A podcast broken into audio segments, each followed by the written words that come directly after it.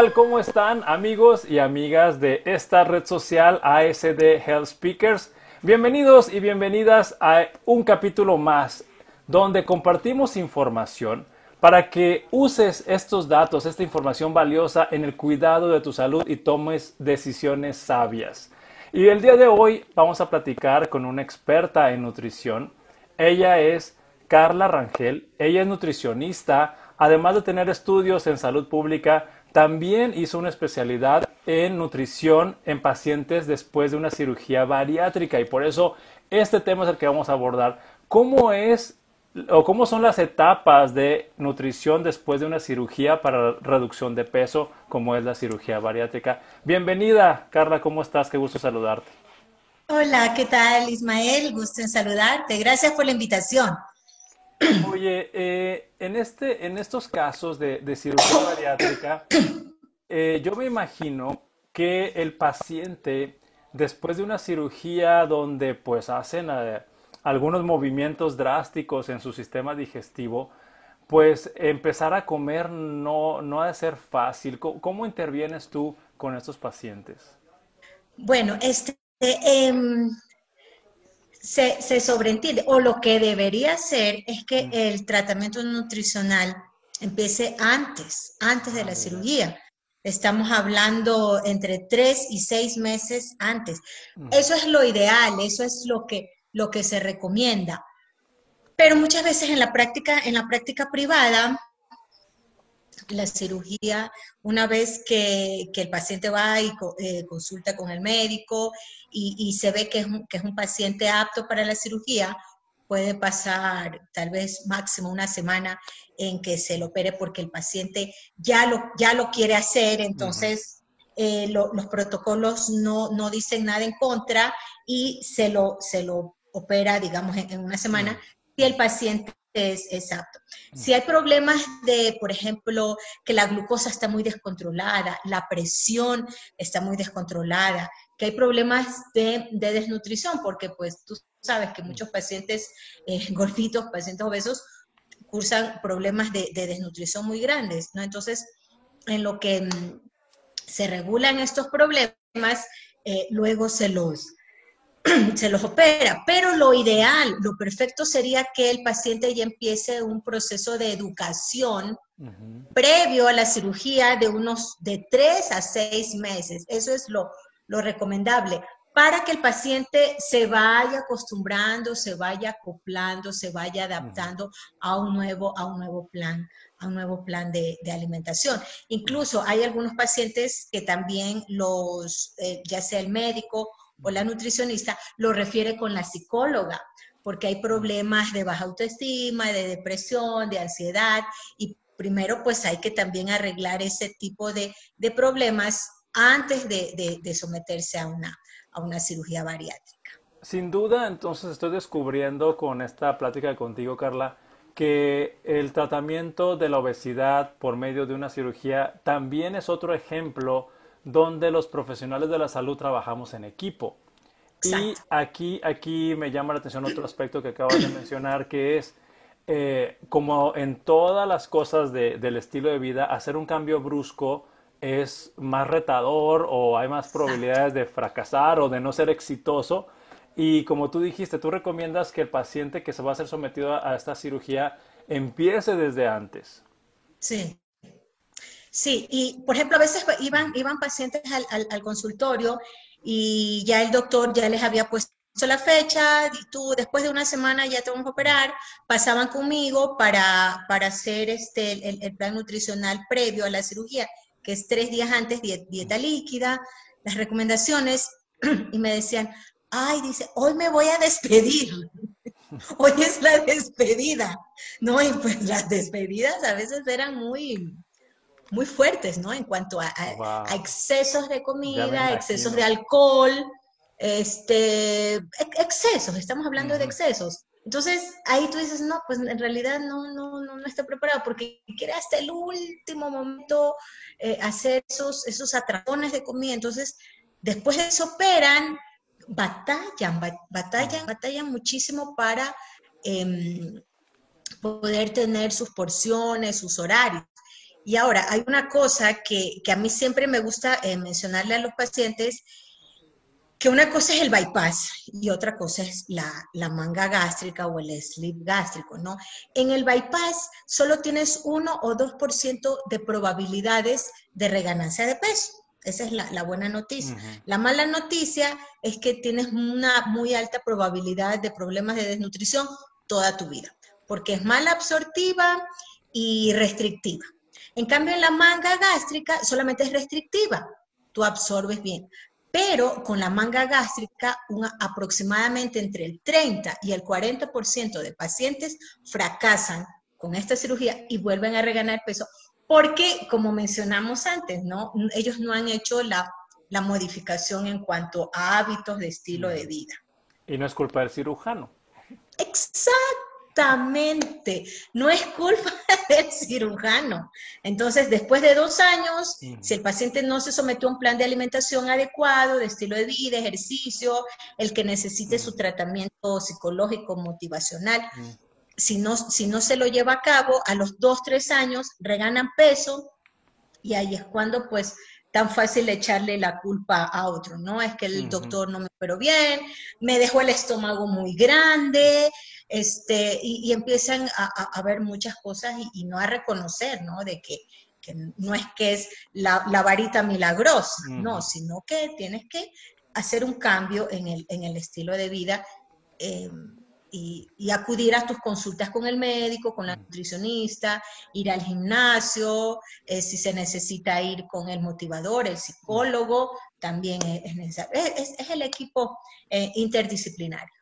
Ahorita tú utilizaste dos palabras que me gustaría irlas desglosando más a detalle, que te referiste a dos procedimientos. Te, te referiste al bypass gástrico, donde hacen algunos arreglos, este conectando o retirando algunas porciones del sistema digestivo para conseguir el objetivo de reducir peso y la manga gástrica que, es otro procedimiento.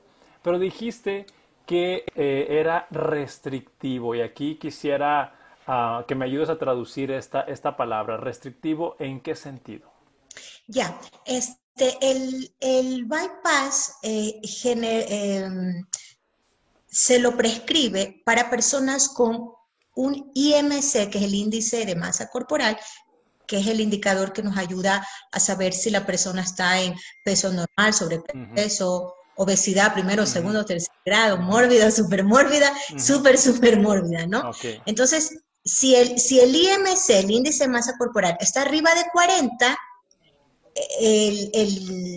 la, mejor cirugía es el, es el bypass, el bypass gástrico que es restrictivo. ¿Por qué? Porque se les deja un, estomaguito en forma de una, de una bolita que se llama el punch, punch gástrico, y ese punch gástrico, ese estomaguito chiquito, se lo conecta a la segunda parte del intestino delgado. Entonces es restrictivo porque como te dejan un estomaguito chiquito, comes poquito y es mal absortivo porque no trabaja la primera parte del intestino delgado empieza a trabajar desde la segunda parte del intestino delgado y pues sabemos que en, la primera parte del intestino delgado hay absorción de, muchos, de mm. algunos nutrientes, vitaminas, ciertos minerales, ciertos procesos, ¿no? Entonces, por esa razón es que este tipo de pacientes toda la vida va a tener que tomar eh, suplementos nutricionales, multivitaminas, eh, eh, minerales, mm. cierta cantidad de proteínas para poder compensar, ¿no? Mm. Ya, ya me quedó más claro. Entonces, me estoy imaginando que esas personas que les hicieron el bypass gástrico, ya por llamarlo así, dejarles el estómago tan pequeño, pues se llenan muy rápido o no les cabe mucha comida. Serían así como que síntomas. Exacto. Y lo, poquito que comen tiene que ser comida de calidad. ¿no? Anteriormente, eh, los, los, doctores em, decían, usted puede comer de todo, pero en poquita cantidad. Este, esto, esta teoría, esto ¿qué será? Tal vez unos cinco o seis años, así mencionaban los doctores. Entonces se empezó a ver que este tipo de pacientes luego tenían muchos problemas de desnutrición y en el caso de la manga gástrica empezaban a reganar de peso. Entonces se dieron cuenta de que no es que era poquita comida, ¿no? sino que esa poquita comida debe de ser eh, de calidad.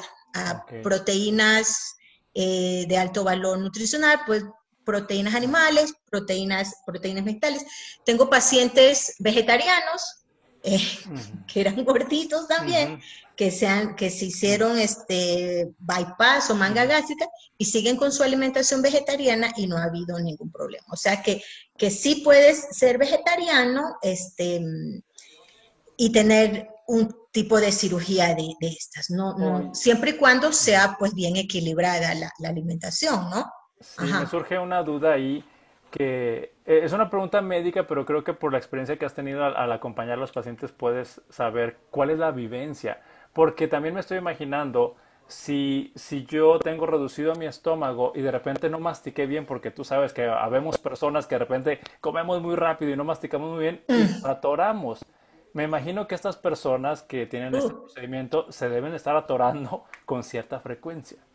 Eso es, ese es el problema más común de los pacientes operados de cirugía bariátrica. Es, es el problema más común porque no aprendieron a masticar. Y uno dice, ay, masticar, qué fácil, ¿no? O sea, mastico.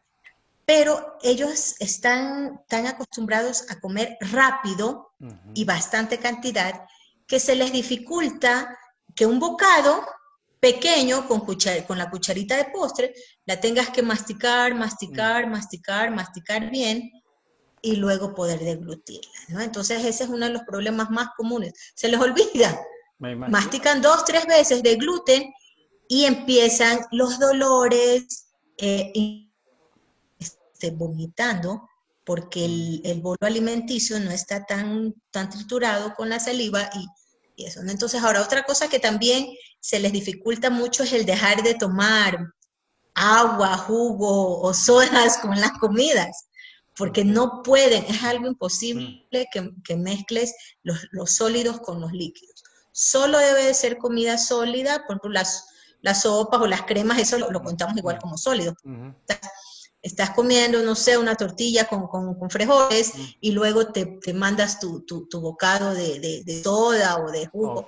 Eso también es fatal. Entonces tiene que a que el, voy a decir esta palabra, que el alimento resbale con la propia saliva. Eso sería lo que van a aprender. Exacto. Mm. ¿Qué es, qué es, lo, qué es lo ideal? ¿Qué es lo óptimo? ¿Qué es lo que todos debemos de hacer? ¿no? Entonces, en el caso de los pacientes con cirugía bariátrica, es una cirugía que prácticamente les obliga les obliga a ser, a ser saludables, ¿no? A, comer despacio, a, no mezclar tantas, tantos tipos de alimentos, a masticar bien, a, priorizar la, proteína en la, en la alimentación. Bien, entonces sí, sí es una, una curva eh, que no nada más se extiende este, tres a seis meses antes de una cirugía, sino que hacia después de la cirugía es una curva de toda la vida, ¿no? Prácticamente eh, mantener esos hábitos. Claro, porque pues sabemos que la, que la obesidad es una enfermedad crónico-degenerativa que no se cura, que se controla. La obesidad no se cura con la cirugía.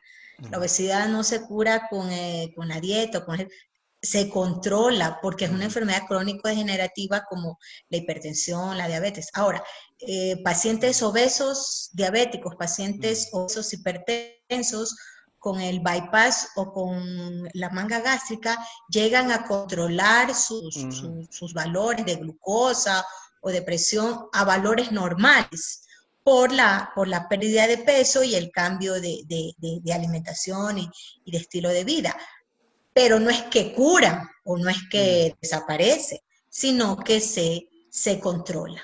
Bien, sí, sí tiene, tiene todo el, sentido de, que alguien tome la decisión de operarse, porque estamos hablando de los síntomas que quedan en la persona que tiene este procedimiento bariátrico, pero los beneficios a la salud en general creo que son de mucho valor, porque dijiste, si me opero bajo de peso y se me controla mi nivel de azúcar y dejo de tomar todos esos medicamentos y si se me controla mi presión, dejo de tomar todos esos medicamentos, pues la calidad de vida incrementa. La calidad, la calidad de vida incrementa. Y, bueno, tú, como, tú como pediatra sabes, ¿no? El problema de la, de la obesidad infantil tan, tan fuerte que hay, que hay en el mundo. Eh, en, Ecuador eh, también, este, lo, no, ahorita no recuerdo exactamente las, los, porcentajes, pero también ha, tenido un aumento increíble el problema de la obesidad infantil. Incluso en el consultorio, este, yo trabajaba con el doctor Carlos Gómez, un, mm. cirujano muy, muy, muy prestigioso ahí en la ciudad de Guayaquil. Y ya a partir de, ¿qué será? Hace unos 3, 4 años se empezó a operar a chicos de 18 años. Así es. Chicos de 18 años con un IMC de 40, diabético tipo 2, ya hipertensos. Entonces, si a los 18 años ya tenían esas enfermedades, pues ¿qué les, pues les esperaba a los 35, a los 40, no? Muy mala calidad de vida, definitivamente. Muy mala calidad de vida, entonces ya nosotros teníamos pacientes de 18, 20 eh, años ya operados con manga gástrica o con, con bypass. Muy triste, ¿no?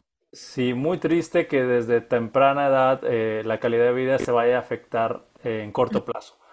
Y yo quiero, quiero que me orientes en esta última sección de la entrevista Mencionabas que las personas que reciben eh, eh, o que se someten a este tratamiento quirúrgico para reducir su peso y mejorar su salud, eh, tienen que tomar algunos suplementos y complementos. Entonces, ¿me puedes hablar, por ejemplo, cuáles son esos alimentos, ya sea en forma natural o en forma de suplemento, que no deben de faltar en estas personas?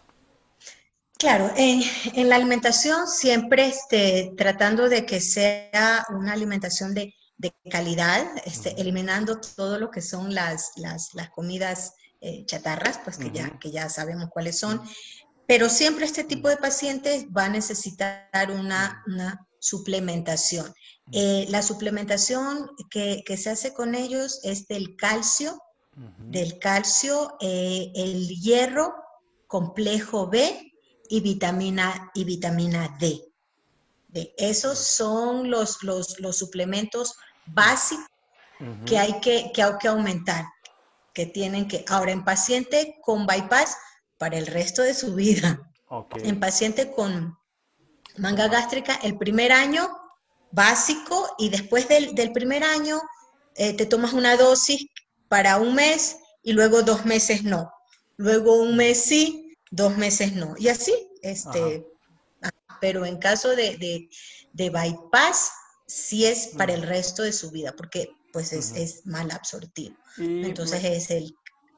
Ajá, y mencionaste, mencionaste que eh, esto es lo básico, porque me imagino que dependiendo la, la evaluación nutricional que tú hagas, pues puedes eh, darle más sugerencias. ¿no? Incluso nosotros manejábamos, manejamos eh, multivitamínicos especiales para, pacientes bariátricos, ¿no? Que ya hay, en, que ya hay en, México hay, hay, productos nacionales y también hay, hay importados. Este, En Ecuador no habían productos nacionales para bariátricos, solo importábamos. Nosotros manejamos la marca eh, Celébrate, que es una marca de suplementos especiales para, para bariátricos, ¿no? Que las dos son mucho más altas de vitaminas y minerales que los suplementos normales para una persona que tiene bien su estómago, que tiene una buena absorción, ¿no? Ok. Y algo que han mencionado, que has, perdón, que has mencionado, es que eh, se tiene que tomar presente la fuente de proteína. Y aquí, ante un estómago reducido, donde pues no puedes, voy a decir así en México, no te puedes comer el taco, el bistec o la carne asada, ¿Cómo le haces? Sí, o sea, claro, las porciones mucho más, son mucho más chicas, definitivamente, pero generalmente, bueno, en Ecuador, ¿no? En Ecuador eh, la, comida principal es el cerro de arroz, ¿no? Y el, y el poquito de pollo, carne y dos, tres tomates, ¿no? Picados, que es la, ensalada, ¿no? Entonces, en el caso de paciente bariátrico, la, prioridad va a ser la proteína, ya sea la proteína animal, el, pollo o el pescado, que son las proteínas que son más fáciles de digerir. Generalmente las carnes rojas, hasta el sexto, séptimo mes, las toleran bien, las digieren bien, porque son mucho más fáciles de, digerir, ¿no? Entonces, como fuentes de origen animal, el pollo, el pescado, el huevo, quesos bajos en grasa.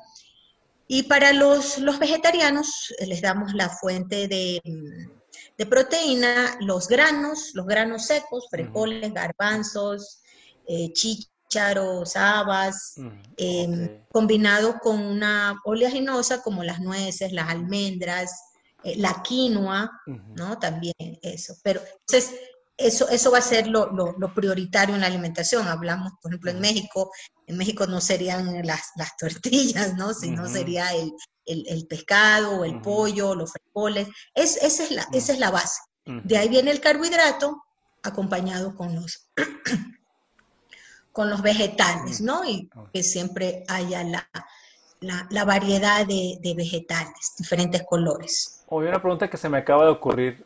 Un, un paciente este, con una cirugía bariátrica eh, puede ir a comer a cualquier restaurante? Al año sí, al año sí. Yo, yo siempre les digo que, el primer año es como, como un bebé, ¿no?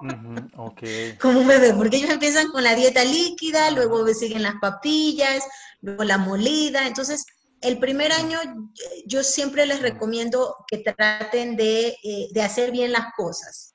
Si tú durante el primer año haces bien las cosas, haces, formas tus hábitos, tus patrones, bien, ya al año vas a un restaurante, ya sabes qué pedir.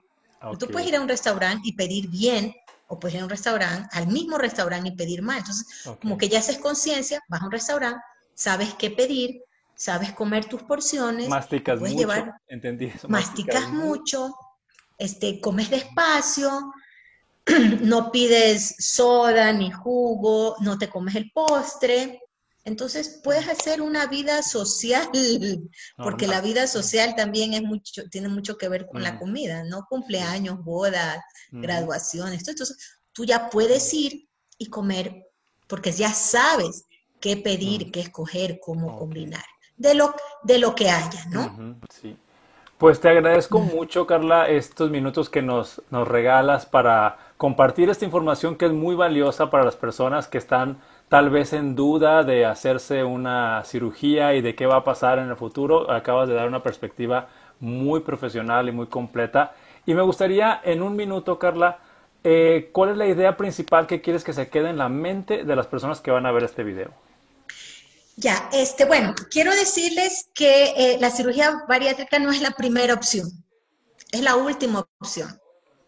¿No? La primera opción es empezar a comer sano, es hacer ejercicio, eh, es cambiar, cambiar tu forma de pensar en cuanto a los, en cuanto a los alimentos. Y si tú ya has tratado por años, por años, has hecho el intento, has hecho el intento, y por diferentes circunstancias, porque la obesidad es una enfermedad multifactorial, no has podido bajar de peso, ahí sí puedes escoger eh, someterte a una cirugía bariátrica siempre y cuando el IMC sea arriba de 35. ¿No? Para una manga gástrica o arriba de 40. Porque muchas personas nunca no quieren hacer ningún cambio, no quieren esforzarse y quieren tomar la cirugía como la primera opción, ¿no? Entonces, ahí no, es, es la última opción. Cuando tú ya has intentado y has tratado de hacer cambios en tu vida. Pues muchísimas, muchísimas gracias nuevamente Carla y amigos y amigas que, que están siguiendo estos videos a través de ASD Health Speakers. Te invitamos a que si consideras que esta información le es de utilidad a alguien, compartas estos videos. Y bueno, este, nuevamente Carla, gusto en saludarte este, a la distancia. Gracias, gracias. Nosotros nos vemos en el próximo capítulo. Hasta luego. Hasta luego. Gracias.